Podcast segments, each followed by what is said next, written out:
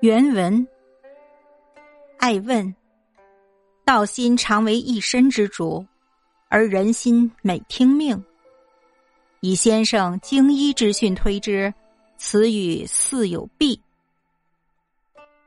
先生曰：“然，心一也。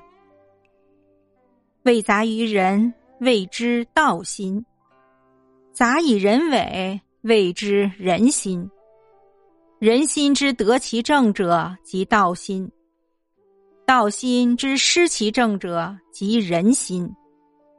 除非有二心也。成于为人心，即人欲；道心即天理。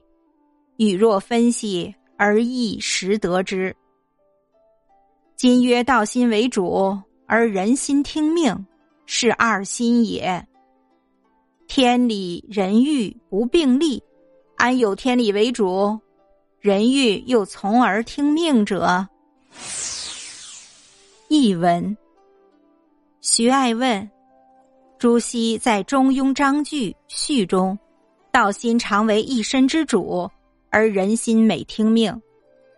从先生对经医的解释来看，此话似乎不妥当。先生说。